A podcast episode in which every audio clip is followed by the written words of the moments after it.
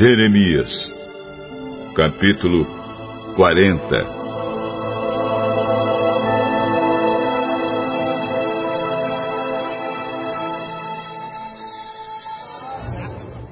O Senhor Deus falou comigo outra vez depois que o comandante-geral Nebuzaradã me havia posto em liberdade na cidade de Ramá. Eu tinha sido acorrentado, junto com todo o povo de Jerusalém e de Judá, que estava sendo levado como prisioneiro para a Babilônia. O comandante-geral me chamou de lado e disse: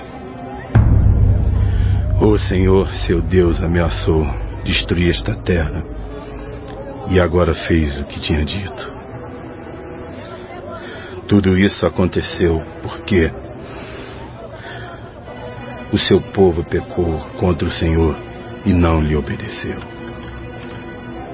Agora, estou tirando as correntes de seus pulsos e pondo você em liberdade. Se quiser vir comigo para a Babilônia, venha. Eu cuidarei bem de você. Mas se não quiser, não venha.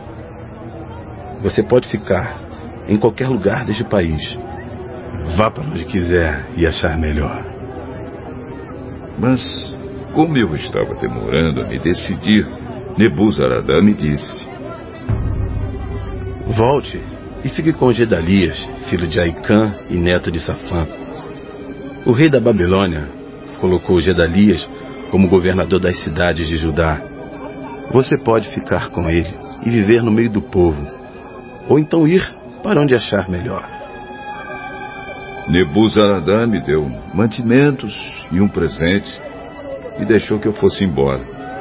Então fui e fiquei com Gedalias em Mispa e ali passei a viver no meio do povo que tinha ficado na terra de Judá.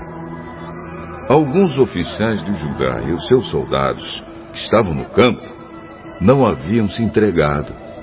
Eles ouviram falar que o rei da Babilônia tinha posto Gedalias, filho de Aicã, como governador do país e como responsável por todos aqueles que não haviam sido levados como prisioneiros para a Babilônia. Só os mais pobres ficaram no país. Então Ismael, filho de Netanias, e Joanã, filho de Careá, e Seraías, filho de Tenumete, e os filhos de Efai, da cidade de Netofa, e Jezanias de Macá, foram com seus homens até Mispa, a fim de falar com Gedalias.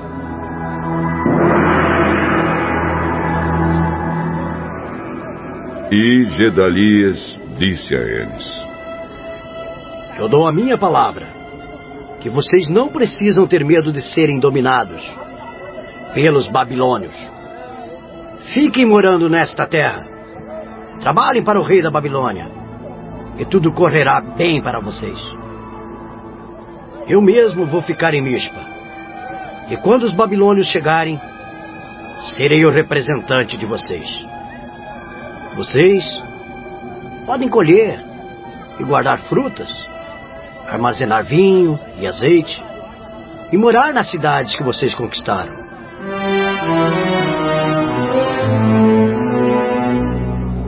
Da mesma forma, todos os judeus que estavam em Moabe, Amon, Edom e em outros países ouviram dizer que o rei da Babilônia tinha deixado que alguns judeus ficassem vivendo em Judá. Souberam também que ele havia posto Gedalias como governador deles. Aí os judeus saíram de todos os lugares onde estavam espalhados e voltaram para a terra de Judá. Eles foram até Mispa, onde vivia Gedalias, e fizeram muito vinho e colheram muitas frutas. Depois disso, Joanã, filho de Careá, e os chefes dos soldados que não se haviam entregado aos babilônios foram a Mispa, onde Gedalias estava, e lhe disseram: Sabe que Baales, rei de Amon, mandou Ismael, filho de Netanias, matar o Senhor? Mas Gedalias não acreditou. Então Joanã lhe disse o seguinte em particular: Deixe que eu mate Ismael e ninguém vai ficar sabendo quem o matou. Por que deixar que ele mate o Senhor? Se isso acontecer, todos os judeus que se ajuntaram em volta do Senhor se espalharão, e isso será uma desgraça para todo o povo que ficou em Judá. Mas Gedalias respondeu: Não mate Ismael. O que você está dizendo a respeito dele é mentira.